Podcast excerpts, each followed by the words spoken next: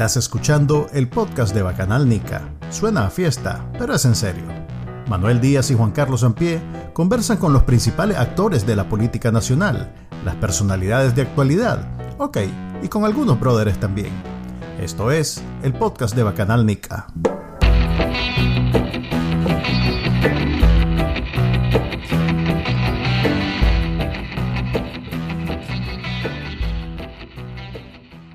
Bienvenidos al episodio número 26 del podcast de Bacanal Nica. Les habla Manuel y me acompaña como siempre Juan Carlos y tenemos un invitado muy especial el día de hoy. Y aquí como todo el mundo se presenta, ¿quién nos acompaña? Habla Camilo de Castro. Eh, tengo el gusto de haber trabajado con Juan Carlos por muchos años. Conozco sus secretos más oscuros y, me da mucho gusto estar aquí con ustedes. Gracias, este Camilito. yo sé que es el podcast más escuchado de Nicaragua. Creo que trabajamos el tiempo suficiente. No, sé por qué me, me invitaron, pero bueno, aquí estoy. Trabajamos el tiempo suficiente para preservar la amistad. Empecemos por el secreto más oscuro, pues, ¿cuál es ese que decís que tenés? El secreto más oscuro de Juan Carlos. Juan Carlos trabaja mucho, mira, eso es, eh, ese, ese, es uno de sus grandes, sus grandes fortalezas y sus grandes debilidades. ¿Ah? Así es, pero este, voy, a aprender de Camila y trabajar menos. ok, siento que están así pasando chistes este, internos y que no estamos entendiendo. Así que vamos a empezar por el tema de, de este podcast de Bacanalica, que es la situación en Nicaragua y sale bien. No crean que invitamos a Camilo de oportunistas porque está recientemente opinando en programas de televisión. Y, Ni porque brother. Bueno, porque brother sí, pero no es el oportunismo de, de, bueno, con la inscripción de la candidatura del candidato, valga la redundancia, Oscar este, Sobalbarro, como presidente del partido Alianza, a la pucha que ciudadanos por la... Por la... sé por L, sé por, L. Yo lo puedo decir, no te preocupes, sé por L. Ok, entonces con ese acontecimiento, eh, Camilo desenterró una investigación, o mejor dicho, se desenterró y como fue Camilo el que la llevó a cabo, eh, ha sido eh, entrevistado recientemente para dar su opinión sobre este personaje político que para muchos será desconocido, pero en realidad que tiene bastantes años ya en la política. Eh, Oscar Sobalbarro es, yo, yo, lo único que tengo de él es un manual de la contra de, lo, de la contra de la CIA de los años 80, calzón, chingo además, porque es como 86, 87, en donde las biografías de, de todos los actores de la guerra civil en Nicaragua, sale la de él, que es un párrafo, no sé, 100 palabras, una cosa así, en donde dice que Oscar Sobal Barro llegó a tal grado de, primaria y fue militante del EPS y nada más. Y, después fue comandante de la, de la, resistencia. Entonces, eso yo lo enlazo con lo que Camilo hizo en, hace ya varios años, una investigación sobre mafias madereras en Nicaragua en donde si querés nos explicas mejor un resumen, digamos, de, de, qué fue lo que encontraste en ese tiempo y qué tiene que ver Oscar Sobalbarro. Sí, bueno, hace, en, el 2006, cuando estaba en esta semana, hicimos una investigación de muchos meses, fueron nueve, diez meses eh, de investigación eh, y para, eh, para, para, para identificar a los actores en la cadena eh, de, producción de, del sector maderero, ¿verdad? Entonces, eh, en ese entonces estaba en la presidencia del Bolaños y tuvimos acceso a unos permisos de, del INAFOR, más de, más de 10.000 permisos. Entonces comenzamos a, a georreferenciar esos permisos y, a ver dónde estaban y qué nombres aparecían. Entonces, en ese proceso eh, pues también revisamos los registros del CETREX, ¿verdad? Para ver quiénes eran las empresas más grandes exportadoras de madera. Y bueno, ahí, ahí em, empezaron a salir nombres. Eh, salió el nombre de Sobalbarro, eh, salió, el, salió el nombre de, un diputado en ese entonces que era suplente de Tomás Borges, que estaba asociado a una empresa que se llama Prada.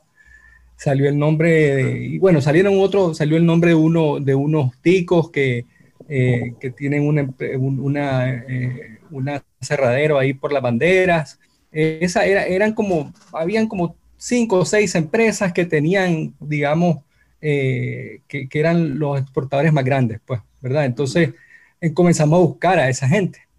Y, bueno, ellos no aparecían en los permisos, pero eh, eh, obviamente ellos tenían operadores en el terreno. Entonces el, eh, desafío era ver quiénes eran los, identificar, vincular, identificar a los operadores en el terreno, ¿verdad? Porque lo que vimos es que para muchas veces lo que hacen estas personas es subcontratar a otras empresas que son las que van a extraer la madera.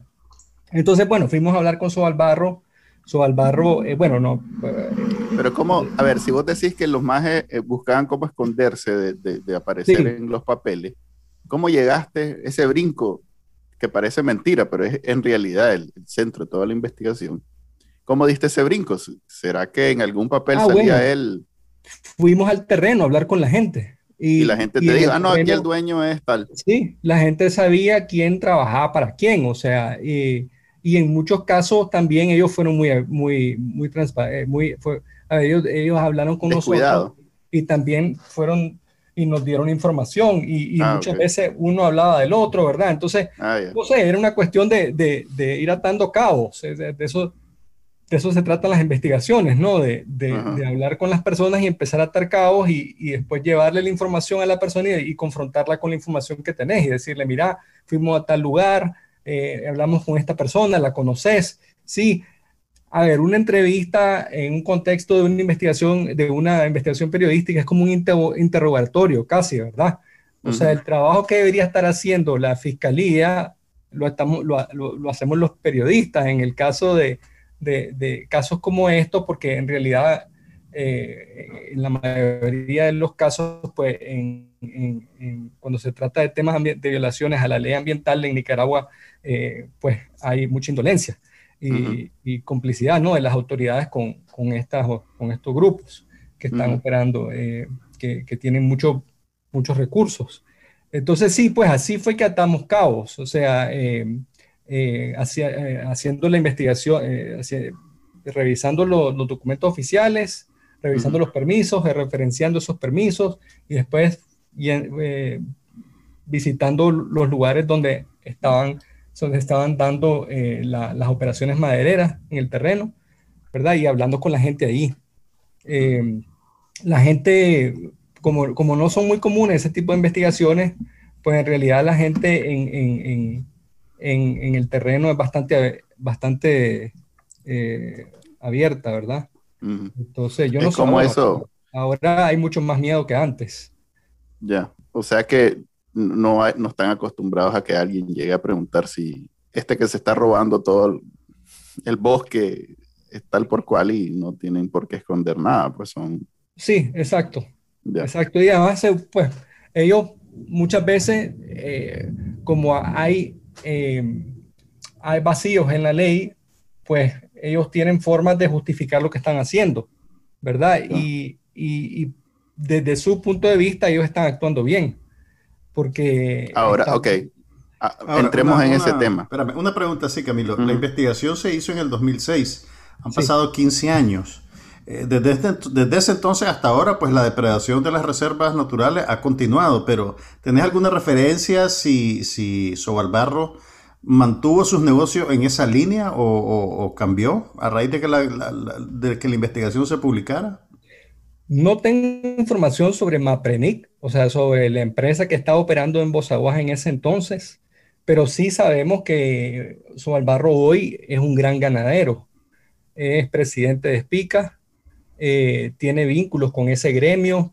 Eh, casualmente alguien puso en, en el Twitter ahí un, una foto de su albarro con un toro y una, eh, una hacienda que se llama Nahualapa en, en Rivas, que supuestamente es de él, no sé. Eh, yo creo que hay que, hay que preguntarle, ¿no? ¿A qué se dedica ahora y qué negocios tiene? A ver, yo compartí esa información porque a mí me parece que los electores, los ciudadanos, tenemos derecho a saber quiénes son las personas que están aspirando a cargos públicos. Y, y eso eh, y, tenemos que hacer preguntas.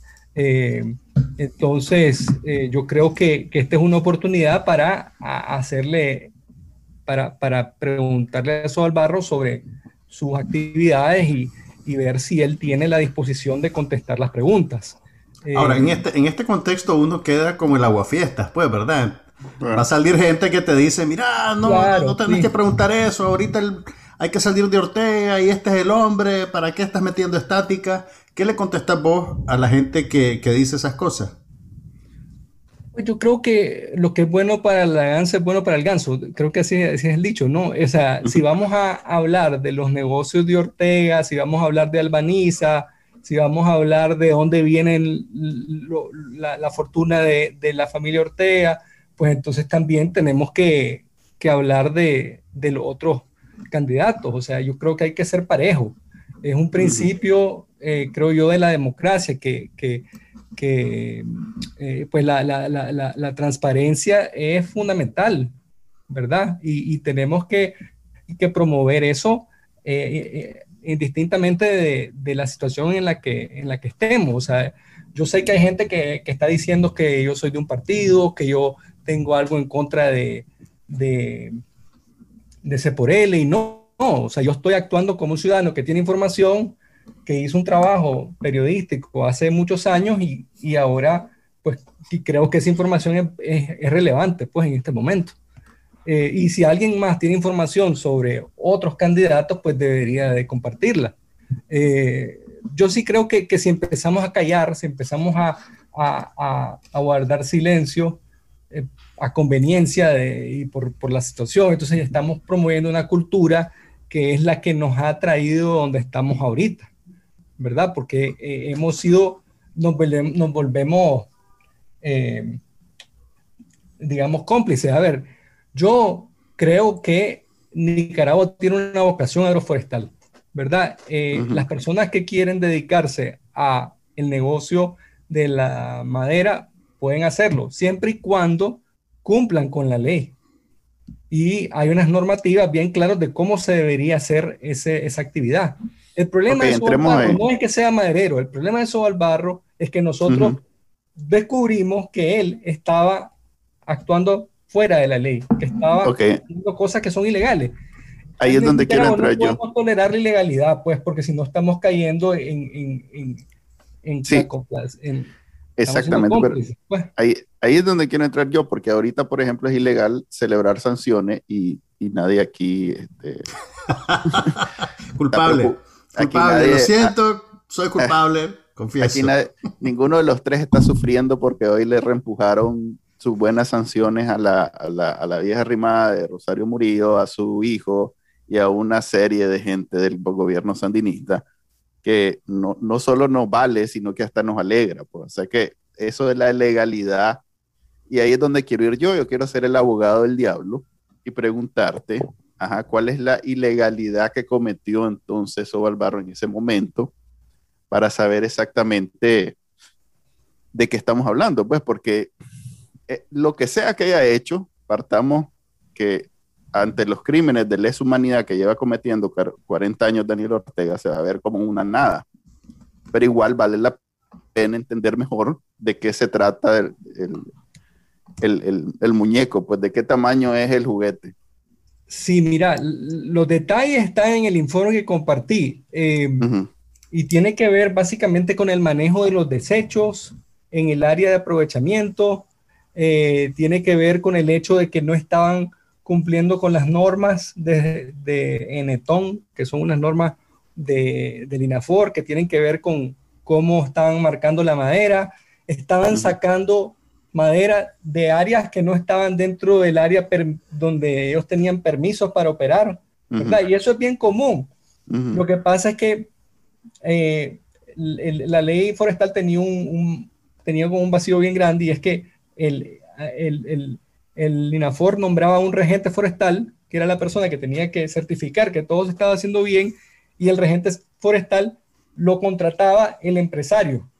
Entonces el regente forestal no tenía ningún incentivo para hacer las cosas bien. Entonces, y claro, si le pagaban, marcaba, decía que todo estaba bien. El INAFOR, una organización que es como la cenicienta de todos los ministerios, que no tiene recursos, no manda a nadie a verificar que las cosas están haciendo bien. Y entonces lo que hacen los empresarios es sacar madera de los lugares donde tienen permiso, pero además aprovechan para sacar madera de otros lugares. Aquí voy a, aquí voy a meter yo la cuchara porque eso es lo que vi... estaba haciendo Sobalbarro. Perdón, termina, termina. No, pues sí, eso es lo que estaba haciendo y eso fue lo que denunciaron los, los comunitarios. Ahora, Sobalbarro puede decir, cuando lo fuimos a entrevistar, él dijo, es que ellos no saben lo que están haciendo. Eh, los que fueron a hacer la inspección no saben cómo se eh, administra un bosque o cómo se hacen estas actividades. Pero bueno, el, el, tema fue que, que, por lo menos uno debería de reconocer que se equivocó, pues, ¿verdad?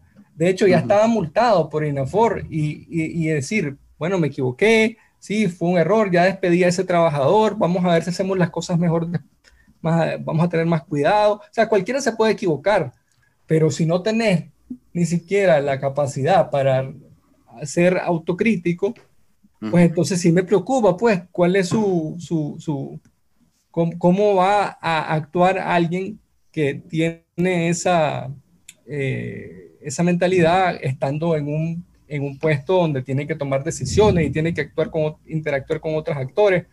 O sea, no sé, es, es un tema, podemos hablar del tema de las elecciones después, pero en este caso yo creo que, que no podemos dejar de hablar de estas cosas, ¿verdad? Porque okay.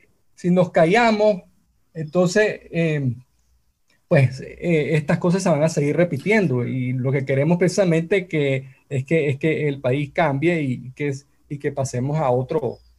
A...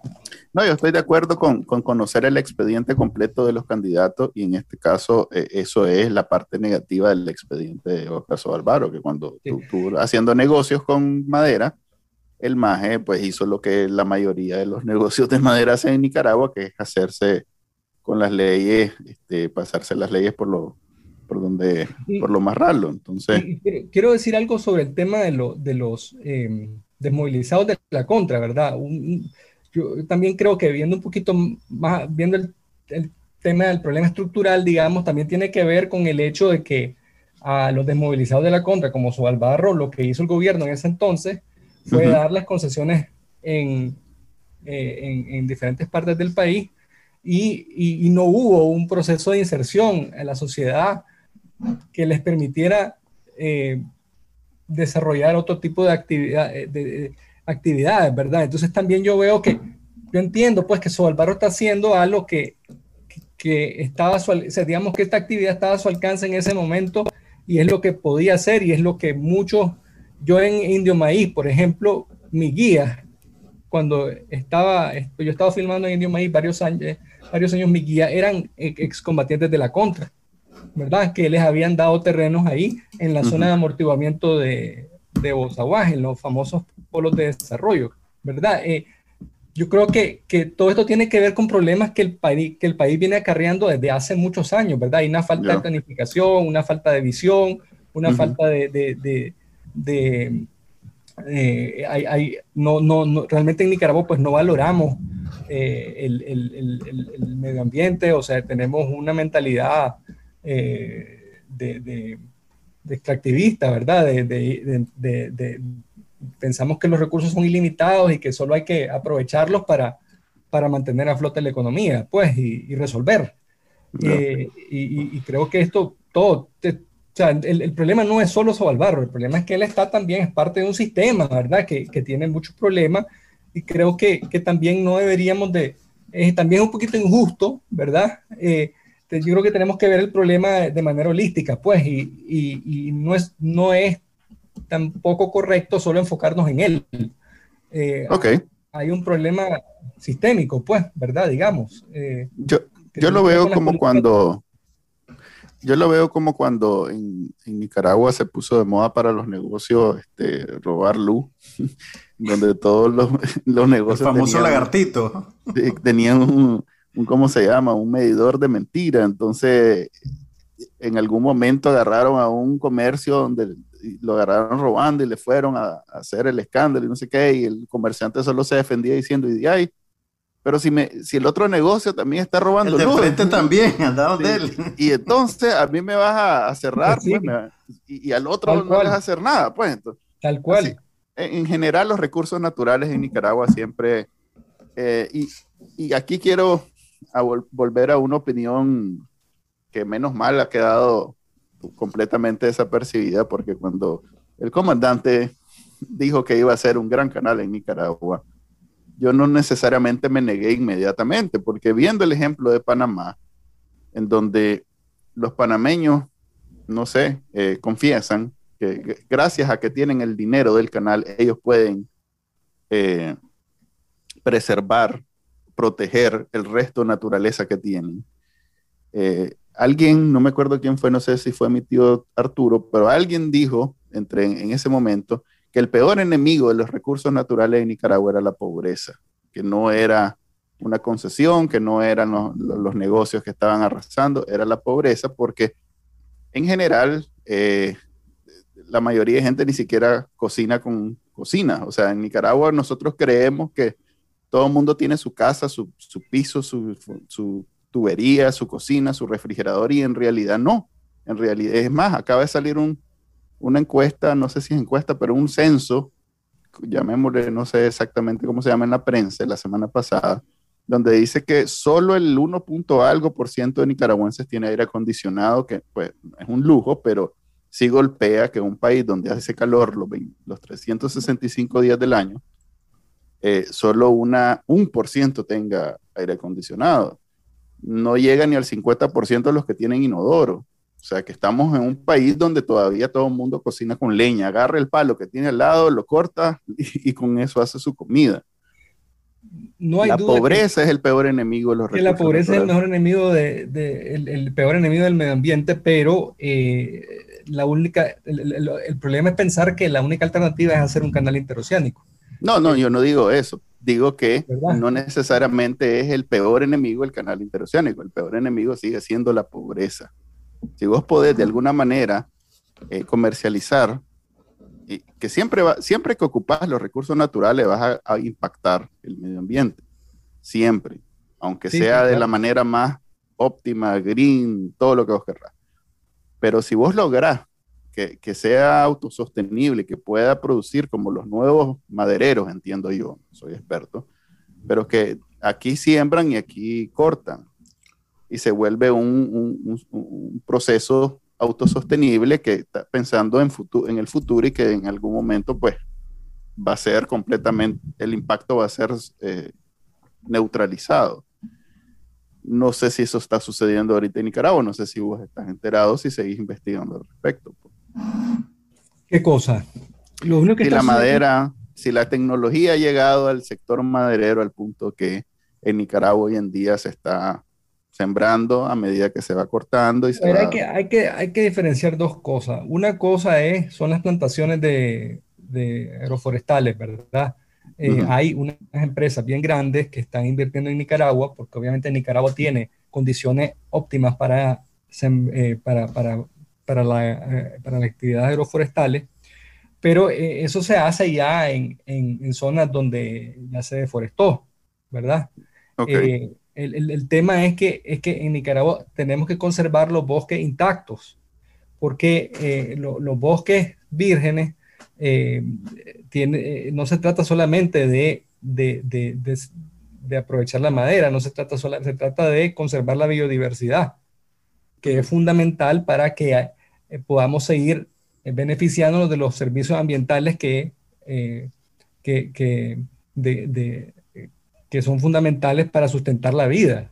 Eh, necesitamos, eh, eh, necesitamos que haya agua, necesitamos que los, bosques tienen muchas funciones, ¿verdad? Producir agua, limpiar el aire, regular el clima, renovar los suelos, que, son, que eso tiene un, es fundamental para la, para la seguridad alimentaria.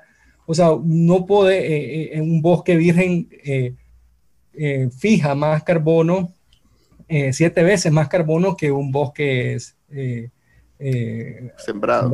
sembrado. ¿verdad? Entonces, son dos cosas diferentes, Manuel. El problema en Nicaragua es que estamos echando a perder recursos que son únicos que tenemos y, que, y que además, si vos te pones a, a, cuantificar qué significa eso en términos de, una vez con alguien, y alguien hizo un cálculo de, de cuánto, eh, si, le ponías un valor pues a los servicios ambientales de, de Bozaguá, andaba por, son miles de, miles de millones de dólares, ¿verdad? que claro, no, no sabemos... No, ¿Y dónde cobramos esos reales nosotros los micas? ¿Dónde pagan no, eso? No lo estamos, ya pensando yo, ver, no lo estamos valorando, ¿sabes? Entonces, el, el, tema es que estamos echando a perder el potencial que tienen esos, eh, eh, estamos, estamos echando a perder el, el, el potencial de, de esos eh, ecosistemas, y no es solamente para, para poder, para, para generar eh, riqueza, sino también para la, vida, para la vida misma, ¿no? La importancia que esos sistemas tienen para la vida misma. Y, y, y estamos, eh, en Nicaragua estamos deforestando, es el país que tiene la tasa de deforestación más alta de Centroamérica y una de las más altas de, de, de América Latina.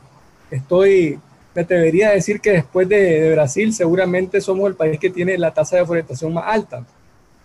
Y eso va a tener consecuencias gravísimas para las próximas generaciones, o, o uh -huh. ni siquiera desde ya está teniendo consecuencias eh, muy graves, especialmente en un contexto de calentamiento global. Uh -huh. ¿verdad? Entonces, eh, eh, el, el, el, asunto aquí es que, es que entonces tenés que tomar medidas para resguardar esas áreas.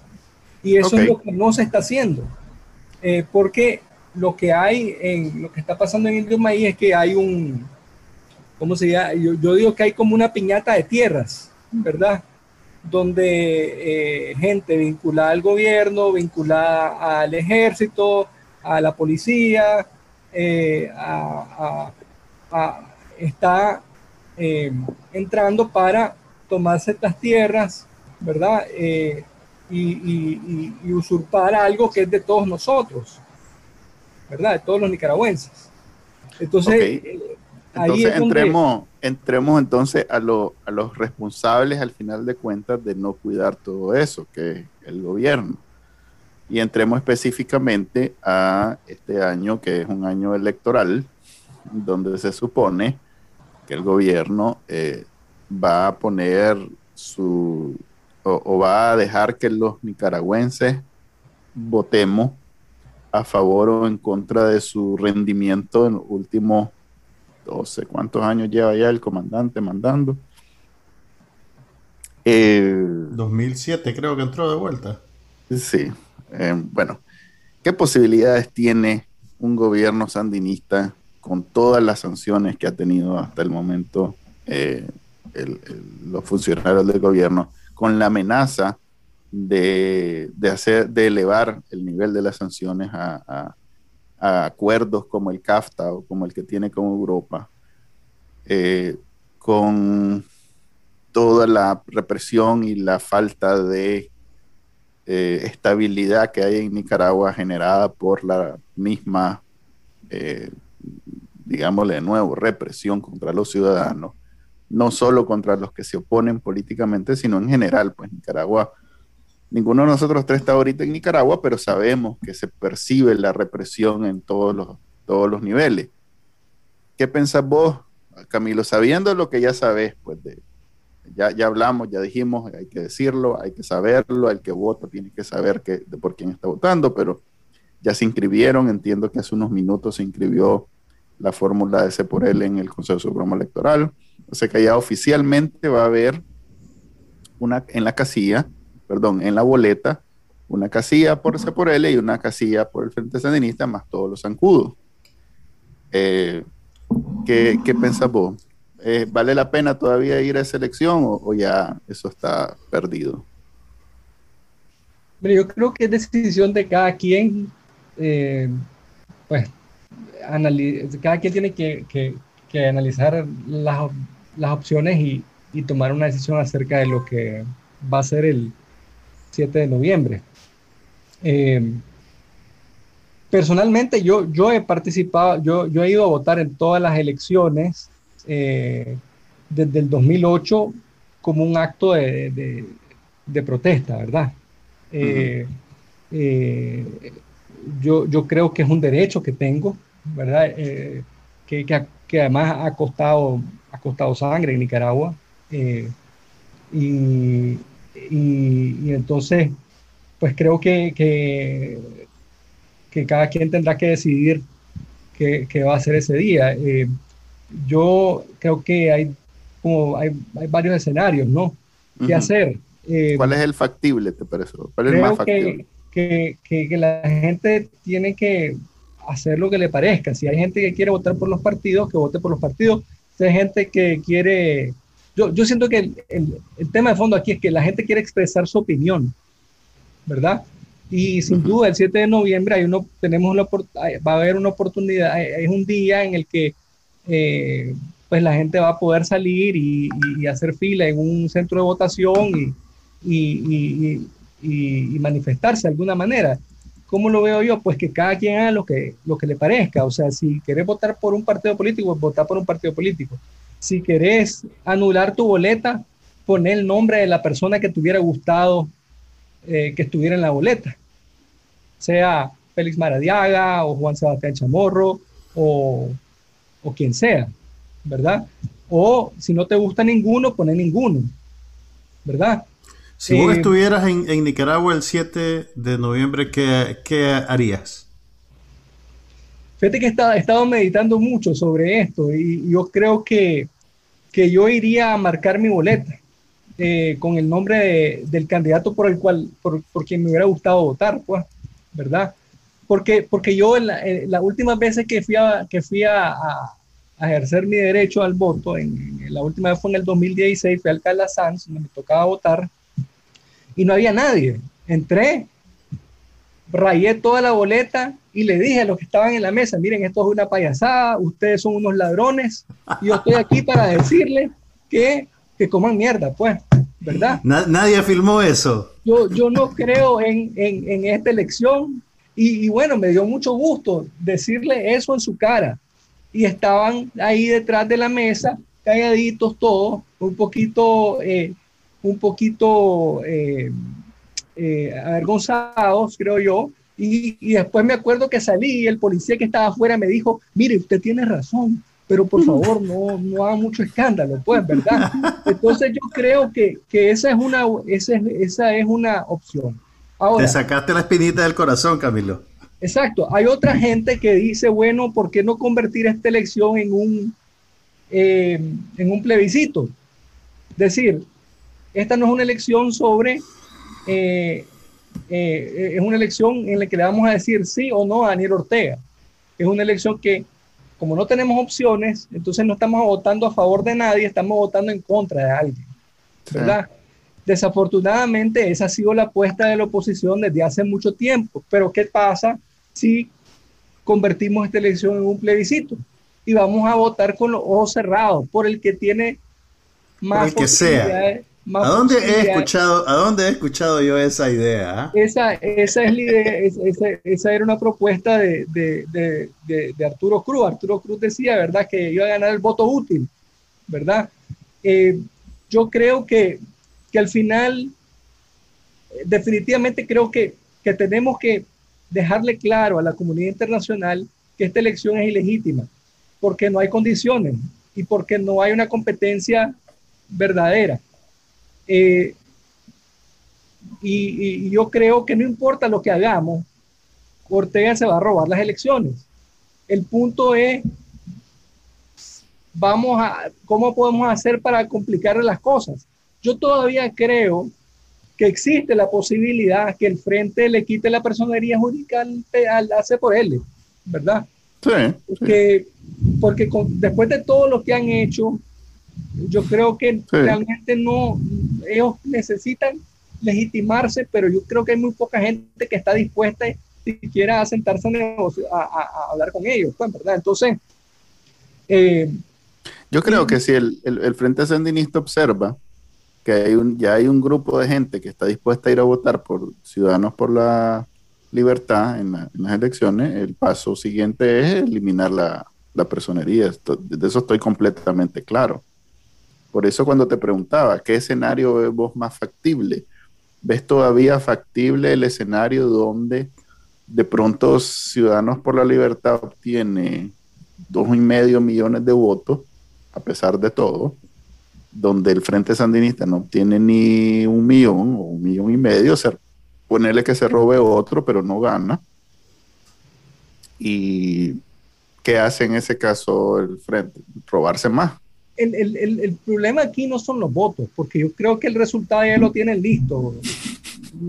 Es decir, como, como aquel meme de... pero también, Manuel, una, cosa importante. Camilo también hizo una investigación para esta semana sobre los fraudes electorales y él fue el que encontró las boletas que cambiaban con lápiz de grafito y con borrador. pues sí, sí, ahorita hace dos semanas. Sí, sí, por él le consigue ese montón de votos que vos proyectás. Es poco probable que, lleguemos a saberlo, que haya una prueba. Pues, el, problema es tanto, el problema es que qué va a hacer. A ver, ¿realmente confías, pensás que ese por él, teniendo las pruebas de que les robaron las elecciones, el día después van a salir a la calle a decir, me robaron? Salgamos pues lo hicieron. No, no creo. No, no, no, van a hacer eso. Ese es el problema. El problema es que igual, aunque lo hagan, no, no, nadie va a salir. Si el problema es que en Nicaragua no creemos en los Pensé en lo que pensé en, el 2008. Eduardo Montalegre tenía todas las pruebas para demostrar que se habían robado cuarenta y tanto alcaldías. Y la gente quiso salir y él dijo que no. Y este, Creo que él dijo, vamos en una semana a Chontale. En la calle, empezaron a salir, mira, la gente de, en ese entonces comenzó a salir a la calle. El frente sacó a sus turbas. Así es. Montalegre subió a una camioneta ahí enfrente de la sede del PLC y, por un momento parecía que iba a dar la lucha. Pero ¿qué pasó? Arnoldo, Arnoldo Alemán lo llamó y le dijo, mira, si aquí empieza a morir gente, esto va por tu cuenta. Entonces él, él se echó para atrás y desistió de seguir eh, eh, demandando, eh, de, denunciando la elección. Entonces, pero igual nunca, nunca dijo, no es cierto. Por él en estas condiciones lo va a dar todo el día después de las elecciones para decir, no, se robaron las elecciones, no aceptemos estas elecciones. El problema, para mí, el, problema es que ese por él esté más bien pensando en, en ser el, partido que va a negociar con el Frente Sandinista para, eh, para, para, tratar de normalizar, digamos, eh, para legitimar los resultados y tratar de, de, de, de, hacer una especie de borrón y cuenta nueva, ¿verdad? Diciendo, bueno, ya hay una oposición, ya hay un, gobierno electo, eh, olvidémonos de los, de, los, de los resultados reales, ¿verdad? Estos son los resultados oficiales y ahora nos toca por el bien del país, eh, sentarnos a asumir nuestros curules y empezar a negociar con el gobierno para que nos den, eh, eh, para, para, ver el tema de los impuestos, para que vuelva a venir la, la, la, inversión. O sea, una reedición de lo que ya vivimos en, desde el 2007 con, con, la, con, la, empresa privada, negociando con el gobierno para ver cómo mantienen por, exclusivamente eh, eh, temas económicos, ¿no? O sea, eso, no eso no lo podemos aceptar. Ese escenario tiene dos premisas. Primero, tiene que suceder que Daniel Ortega gane las elecciones robadas, asumimos, ¿verdad? Eso nadie lo, nadie lo duda. Esa es la primera premisa. Y la segunda premisa es que él, después de ese acontecimiento, se mantiene como partido político para hacer eso que decís vos, yo la segunda premisa me parece, no tengo ningún indicio que me diga que eso va a suceder. Entiendo que es lo que la gente desconfía de ellos, los que nunca han sido partidarios ni, acólitos ni nada, pero que es, una, es, un, es, una, es un miedo basado en situaciones anteriores con políticos, pues ha sucedido un montón de veces en Nicaragua, pero yo no veo a Ciudadanos por la Libertad haciendo eso, la verdad yo no, tengo ninguna razón para, para pensar que eso va a suceder. Y si eso sucede, no es como que la gente, el poco, eh, no voy a decir cariño, pero la poca confianza que le tienen a, ellos como oposición, se la, van a mantener solo porque este, es, lo más, en algún momento ellos sí representaron e, este sentimiento o esta oportunidad de quitarle el, la, presidencia de Daniel Ortega. Yo veo en el ejemplo claro del APRE, de la LN, del... Y ellos se vienen corriendo precisamente de eso. Si ellos antes eran el ALN, Daniel Ortega quería eso de ellos, ellos no, no querían eso, y lo que hicieron fue quitarlos y poner a otros, que sí hacen eso. Después eran PLI, de nuevo querían eso de ellos, Daniel Ortega, ellos dijeron que no, los quitó y puso a otros que sí están dispuestos a hacer ese papel. Y hoy en día el PLC, que es el ejemplo más, ahorita más claro, también querían eso Daniel Ortega de ellos, ellos no querían y los quitó y puso a alguien que sí. Yo no veo sucediendo eso con Ciudadanos por la Libertad después de haber pasado por esas dos experiencias, pues. Pero está bien, digamos, si lo hacen, si lo hacen, ya, sabemos qué pensar. Pues. Independientemente de lo que haga o no haga Ciudadanos por la Libertad, yo creo que dedicamos mucho tiempo a hablar de la oposición y no suficiente tiempo a hablar del orteísmo. Creo que deberíamos de dejar... Sandinismo. Eh, y el sandinismo, pues. Yo creo que deberíamos de dejar, aunque yo creo que, deberíamos de dejar de, em, de, Centrarnos en ellos y hablar de... deberíamos centrarnos en, en, en, el hecho, eh, a ver, no podemos, o sea, el frente, tenemos que darnos cuenta que el Frente Sandinista no es un partido político. Ok. Y, estamos, hablando de ellos como que son un partido político porque son como que son un actor político legítimo, son una organización criminal. Sí, estamos de acuerdo. Y, yo creo que tenemos que, que, empezar a hablar del Frente Sandinista como eh, eh, y decir en términos de, de, que, de que estamos enfrentados a una organización criminal que actúa como un cartel, que usa la violencia para eh, dominar el territorio, para desaparecer a sus contrincantes, que usa la violencia para eh, hacerse negocios, para, para eh, explotar los recursos naturales que son de todos nosotros, que, que, que, usa la corrupción para ganar espacio, ¿verdad? Y, y, y las instituciones para callar a cualquier, para, para, para amedrentar a, a, cualquiera que se atreve a cuestionarlo, ¿verdad? Entonces, yo, yo ahí, ahí es donde yo veo el problema, es que seguimos pensando que va a haber una solución política a este problema. Y yo no creo que vaya a haber una solución política. Camilo, una, una, una pregunta. De un día para otro. Va ¿Y cuál solución entonces? Pero, pero espérame, quiero hacerte una pregunta sobre, sobre ese concepto del Frente Sandinista, que en, que en alguna medida lo comparto. La, encuestas recientes han dicho que hasta el 20%, el 20 por ciento de la población se identifica como sandinista y votaría por Daniel Ortega. Si el Frente Sandinista es una organización criminal, ese 20% de la población, ¿cómo lo definimos? ¿Cómo lo identificamos? ¿Y qué papel tienen en, el país y en, y en eso que está pasando? Es que creo que tenés que diferenciar entre la gente que apoya el Frente Sandinista porque tiene una afinidad con la historia del sandinismo o gente que apoya el Frente Sandinista porque es la única, eh, eh, porque, tiene miedo de perder su trabajo, ¿verdad? Y la gente que está tomando las decisiones dentro de la organización. O sea, cuando vos hablas del Frente como organización criminal, te referís a la cúpula.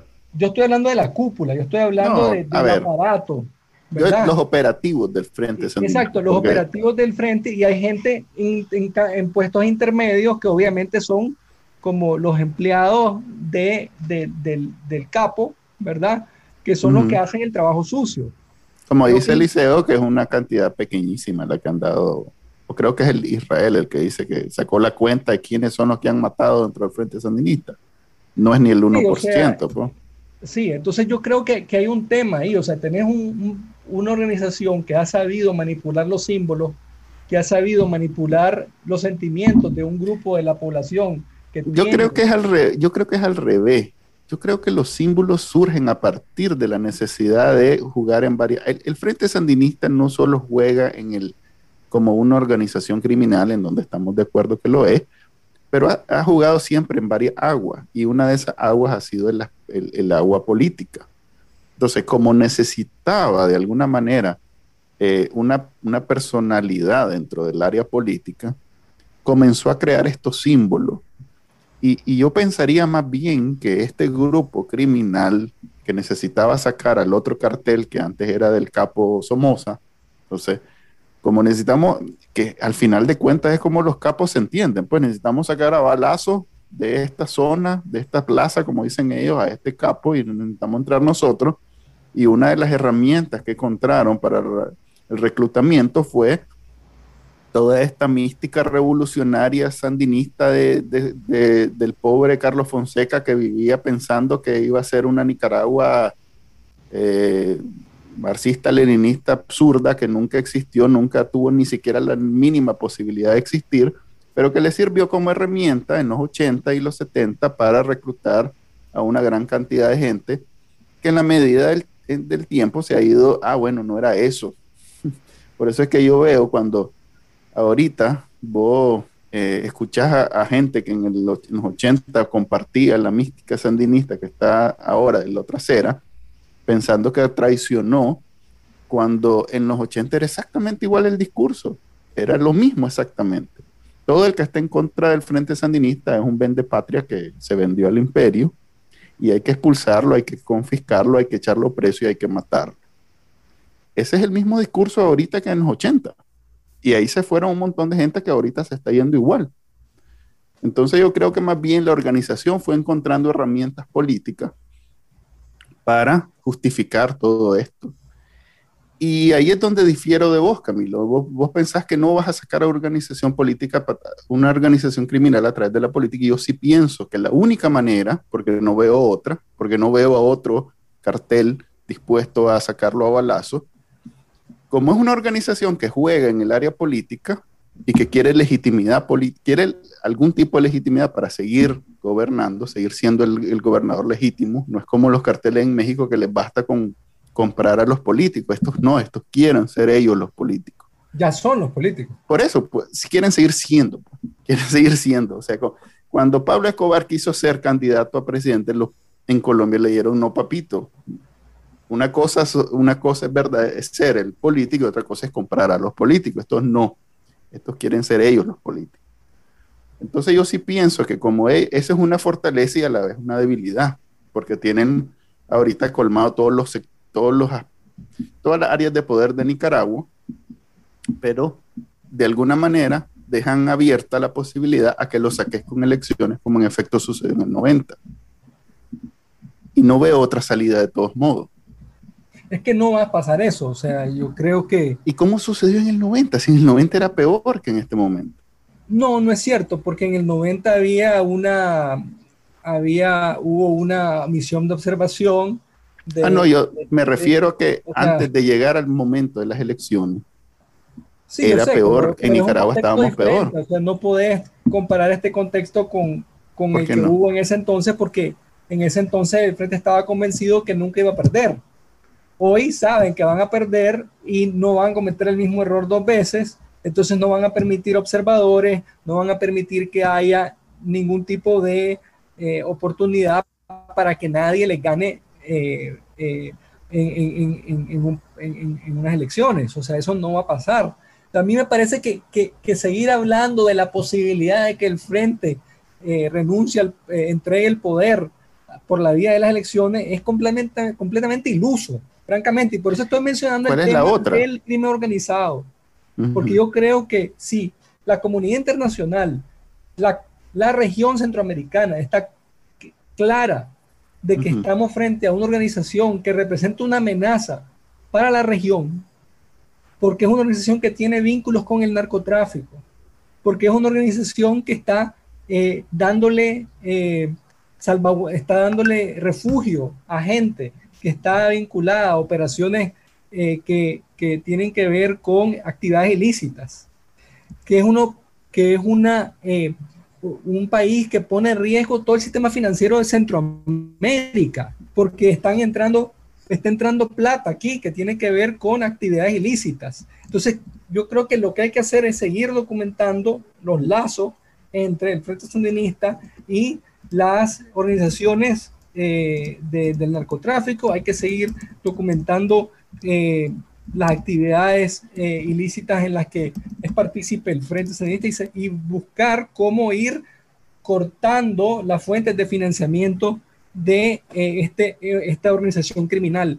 O sea, hay que convertirlo en una paria, pues. Y verdad, entonces el problema de, de, de, es de, a ver, el problema es que lo que vos estás planteando es que entonces no está mal, pues, o sea, sí, digamos que cambiémosle el nombre, pues, Daniel Ortega es eh, el, capo, el, colombiano, el que vos mencionaste ahorita, ¿cómo se llama? El Pablo, Escobar. ¿O vos crees que entonces si Pablo Escobar no lo hubieran matado y se hubiera lanzado político, entonces deberían, tendrían que haberlo dejado correr? Vos no puedes dejar que una persona que es un criminal sea un, un candidato o, es criminal o es político, no puede ser las dos cosas, ¿me entendés? Entonces, pero en Nicaragua lo es desde hace 40 años. Bueno, pero, pero yo creo que desde, el punto de vista de cómo hacer para, para debilitarlos, necesitamos que la comunidad internacional afuera y que el sector, y que, y que el, el, el, que, que la no solo la comunidad internacional, pero también los grupos de poder económico de Centroamérica entiendan el riesgo que significa para ellos que Daniel Ortega siga en el poder. Y, y, el, dilema siempre es cómo hacer para ahogarlos a ellos sin hacerle daño a la población, ¿verdad? Pero desafortunadamente yo creo que, que, que, va a ser bien difícil eh, eh, salir de esta gente sin que el país sufra las consecuencias, porque Ortega es como un cáncer y, y lo que necesitamos es radioterapia, ¿verdad? Y Ahora, Camilo, eh, pues la, historia de Nicaragua está plagada de malas referencias de intervención extranjera. ¿Cómo es diferente el escenario que vos estás planteando al, intervencionismo tradicional, histórico, que por cierto le sirve mucho a Ortega como patente de corso, pues él siempre se está quejando del intervencionismo capitalista, el intervencionismo de los yanquis, saca a William Walker a pasear cada vez que él habla en la plaza. Eh, ¿Cómo es esto diferente a eso? No, porque, o sea, yo creo que, en, la comunidad internacional hay una serie de normas que todos los países aceptan, ¿verdad? Y entonces eh, eh, Nicaragua está por fuera, decidió por su comportamiento, ¿verdad?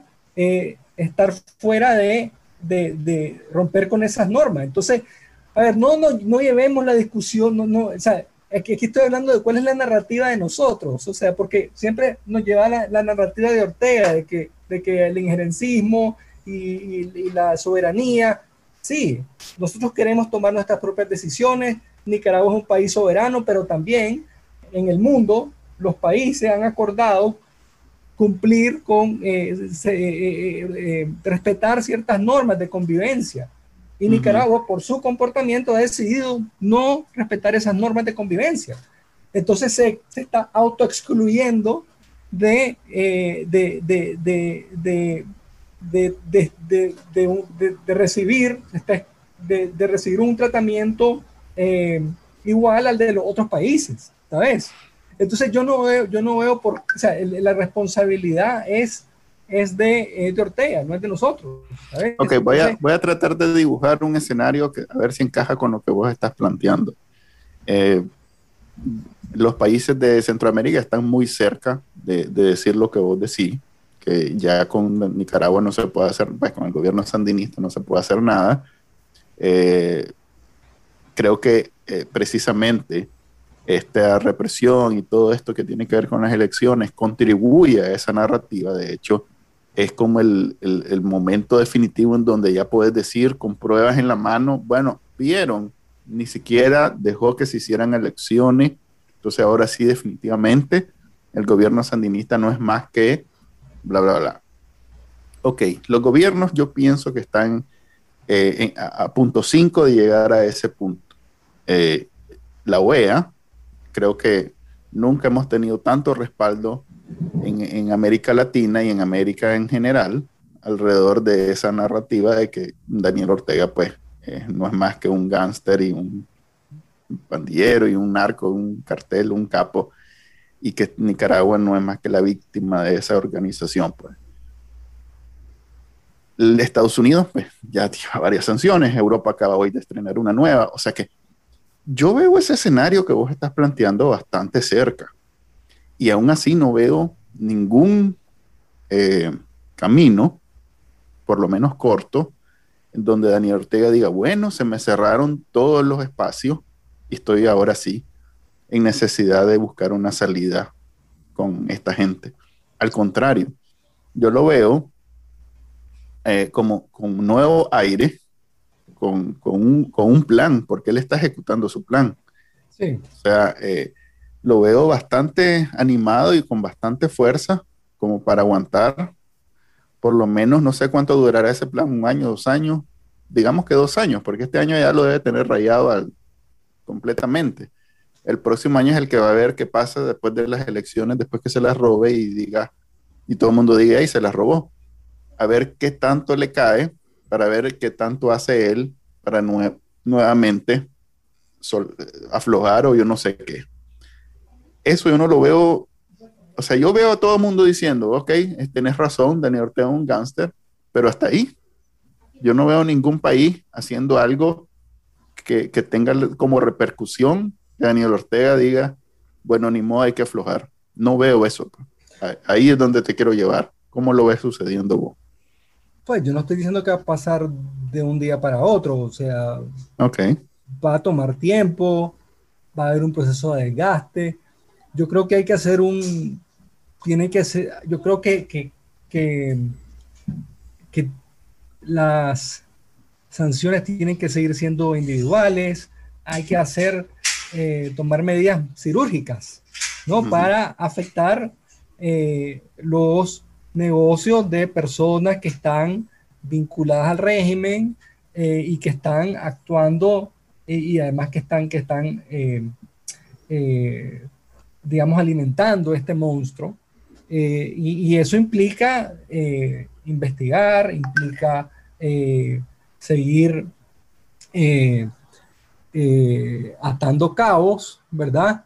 Eh, para, que la, para que las medidas que se tomen afecten a las personas que están, eh, que, son parte del, círculo de hierro, digamos, de, de, la cúpula y que, y, que, y que eventualmente se van a ver acorralados. Pues yo, yo, ah, el otro día alguien me contaba, por ejemplo, que eh, todas estas medidas que ha tomado el, Ministerio, el, Tesoro de Estados Unidos, ¿verdad? De, sancionar a, algunas personas, hay que darle seguimiento. Parece que el, el, Bancentro, por ejemplo, no había cerrado cuentas.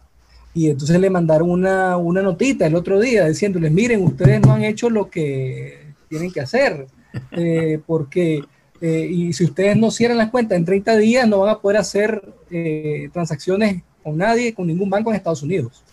Y entonces ya seguramente están tomando medidas para, para, para rectificar eso. Pero, pero entonces todo esto, yo creo que implica un trabajo, eh, es como, como, como lo, lo, que pasa con cualquier organización criminal, o sea, eh, no es fácil, eh, hay, la, y las, las instituciones que investigue, de, internacionales tienen que, los países tienen que investigar, hay que entender cuáles son las redes, entender bien las redes de, de sus negocios y, ver cómo mejor, eh, dónde, eh, cómo, cómo, actuar, ¿verdad? Pero, pero yo creo que, que bueno, pues va a tomar tiempo, pero yo creo que, que, que es lo que hay que hacer, pues. Eh, y, y, para eso, eh, hay que ser, eh, hay que tener paciencia. O sea, a todos nos gustaría que esto se acabara mañana. No, no creo que vaya a pasar, pero, pero sí creo que hay que seguir, hay que seguir apretando por ahí, pues, ¿verdad? Porque ellos tienen mucha plata, ¿verdad? Pero también tienen un campo de acción cada vez más limitado, ¿verdad? Entonces, eso los va a afectar. Eh, con el tiempo, o sea, eh, y, va a afectar a la gente que está cerca de Ortega, ¿no? Entonces, bueno, hay gente que dice, bueno, no, Ortega va a pasar 20 años más encerrado, preso en el Carmen, ¿verdad? Y a él no le importa si el país se, se cae a pedazos. Eh, pero, pero bueno, yo creo que esa es la...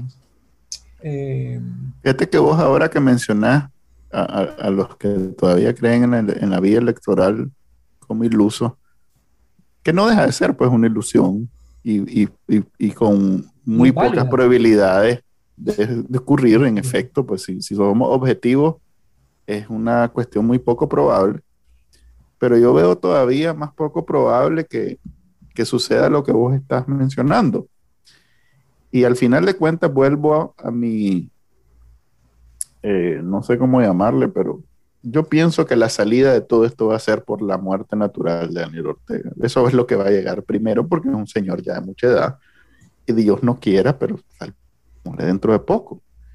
Eh, eso es, creo yo, la salida de esta situación, a diferencia pues de Somoza y de otros dictadores que sí se salió a punta de armas, o tal vez como Pinochet que salió a punta de votos, Daniel Ortega va a salir por muerte natural como Fidel Castro y como otros dictadores de esa misma.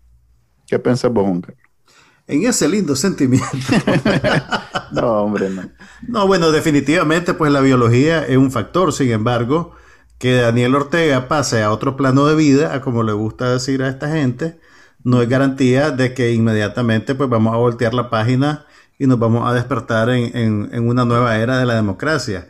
Tenés toda una infraestructura de gente que está eh, acostumbrada a funcionar dentro del esquema de, este, de esta organización criminal. Tenés un ejército, tenés una policía, tenés un cuerpo paramilitar. Pero crea un vacío interno. También, sí, pues sí, pero tenés también un, aparato burocrático, clientelista, y tenés también a una heredera putativa, que es la vicepresidenta y la que llegaría a ser la viuda de Daniel Ortega, que pues, eh, o sea, si bien genera, si bien se dice que genera mucho cuerpo dentro del sandinismo tradicional, la verdad es que ella también ha ido cultivando una nueva base de gente que está moldeada según su, su, manera de, de ostentar y de ejercer el poder.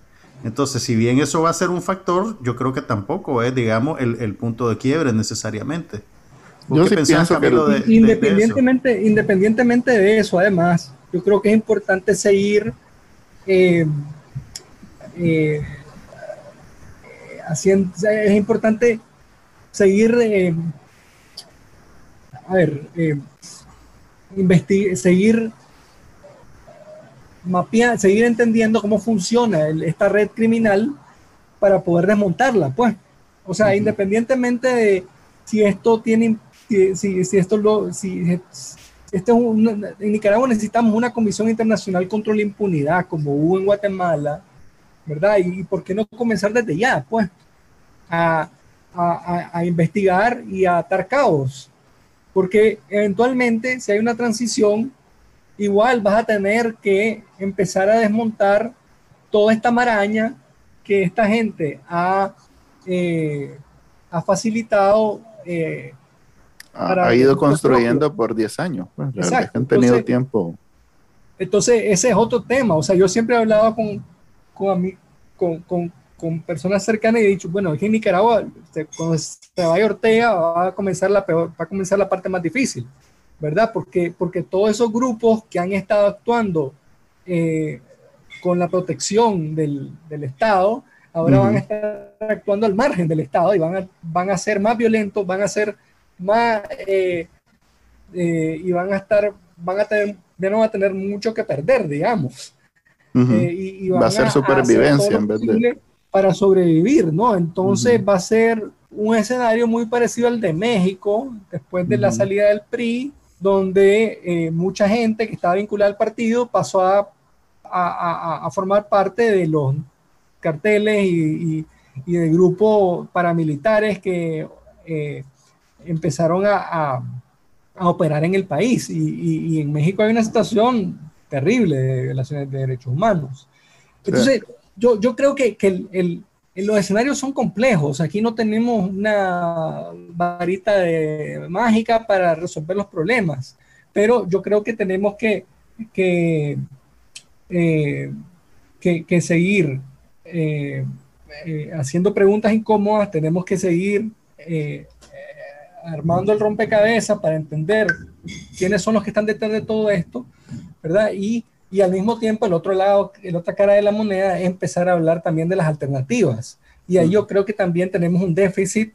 Eh, los, eh, las personas que estamos en sociedad civil, ¿verdad? Porque no le hemos podido explicar a la población con claridad, en, usando un, un, lenguaje sencillo, cuál es, cuál es la alternativa y, y, qué es lo que estamos proponiendo nosotros. Yo en, ese, es el ámbito, el ámbito del, ambiental, yo, he tratado de, de, acercarme a actores y hacer propuestas, hemos, hemos hecho propuestas concretas y, y, yo creo que en Nicaragua hace falta que hagamos, que, que, que, que empecemos a hablar de, propuestas concretas para resolver problemas concretos.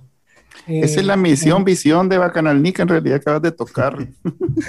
y he publicado, de hecho, cosas tuyas que han sido tal vez demasiado, ah, no sé, de nicho, específicas, eh, de, cuestiones científicas, o yo no sé, pues, pero he, he, publicado un par de cosas que vos has hecho públicas, republicado a un lenguaje más sencillo, más accesible, con la intención de que llegue a otros públicos. Porque, por ejemplo, yo me acuerdo cuando lo de Indio Maíz, vos me hiciste llegar un par de opiniones que me sirvieron a mí para darle un poco de contexto, pues que no era aquella gravedad de que se estaba muriendo el, el Vos me explicabas que eso más o menos sucedía cotidianamente y que era un porcentaje menor el que se estaba quemando, pues que no era aquello de que mañana ya no iba, ya no iba a existir. Entonces, algún, de alguna manera contribuyendo con este podcast y con Bacanalica y estamos haciendo nuestro papel ahí, Bacanalica, este, el comercial del final porque ya estamos a una hora y queremos agradecer eh, de haber contribuido. Otro día hacemos un podcast para hablar de propuestas concretas que tienen que ver con la deforestación. Fíjate que yo me acuerdo que Juan Sebastián tenía un, un panel de gobierno en donde mencionaba bastante el aspecto medioambiental y hablaba de cómo hacer producir eh, el lago o los recursos naturales acuíferos de Nicaragua, en donde se supone que íbamos a poder hacer las dos cosas, pues conservar el medio ambiente y eh, este, producir eso que necesitamos producir para que la gente no lo destruya. Antes de que nos despidamos, Camilo, ¿en qué estado está tu documental sobre la reserva? Recuerdo que hace, pues yo sé que estas cosas toman mucho tiempo, pero eh, ¿cómo, va tu proceso y cuándo podremos verlo? Mira, ya editamos 70% del documental y estamos buscando apoyo para terminarlo. Eh, ah, hace falta todavía editar la última, o sea, estamos, eh, tenemos que editar los últimos 25 minutos y, ya sabes que la postproducción, pues para la postproducción hay que hacer varias cosas, ¿no? Tenemos que hacer la corrección de colores, la musicalización, el diseño de sonido, eh, todo eso todavía, eh, pues no, no, estamos, estamos viendo cómo lo hacemos. Y pues nuestra, nuestra meta es, terminarlo este año, ¿verdad?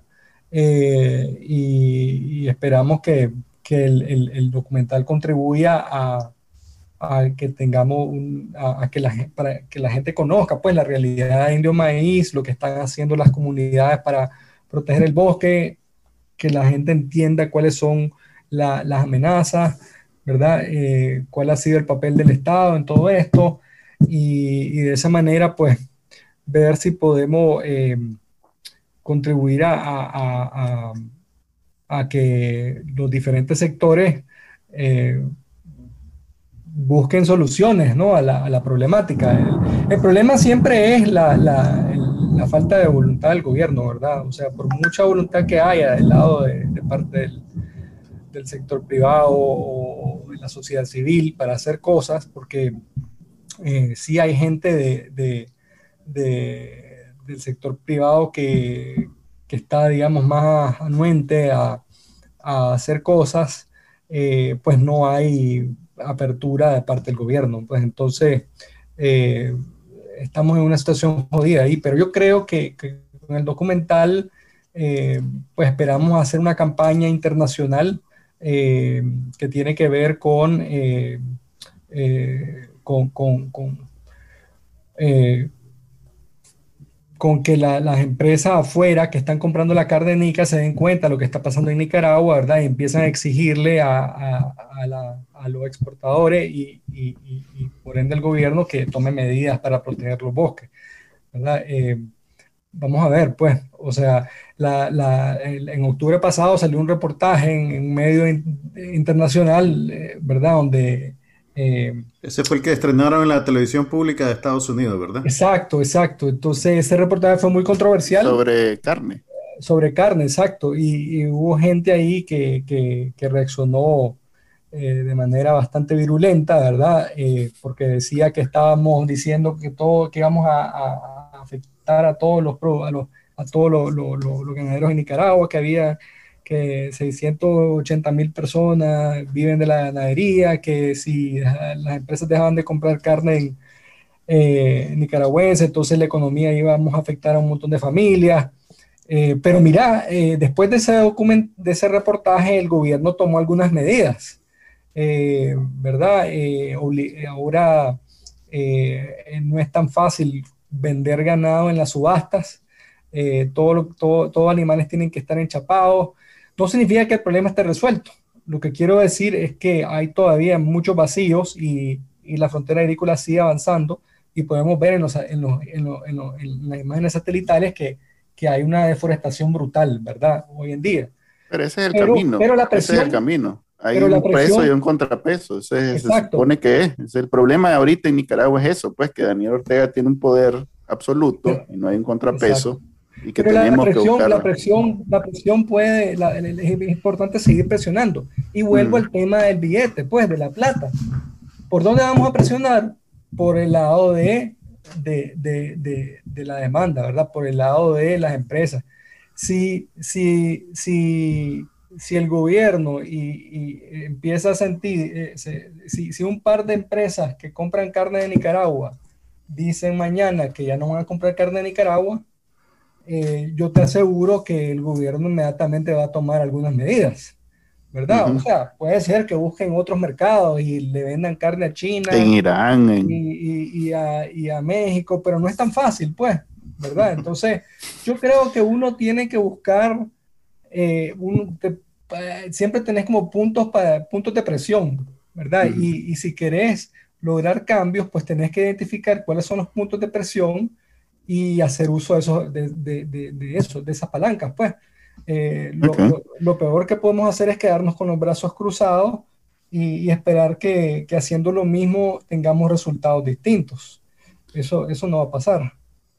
Ok, y en ese bonito sentimiento, ahora sí, este, gracias Camilo por acompañarnos en este podcast. Este, gracias Camilo. El, episodio número 26 con Camilo de Castro. Eh, Gracias, hombre. Este, esperamos volverte a tener pronto. Se despide usted, Manuel Díaz y Juan Carlos Ampie. Y este pues fue el episodio número 26 del podcast de la Canánica. Adiós.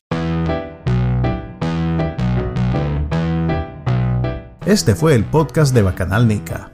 Compartilo, déjanos una reseña y enseñale a tu abuelita cómo escucharlo. Te lo va a agradecer.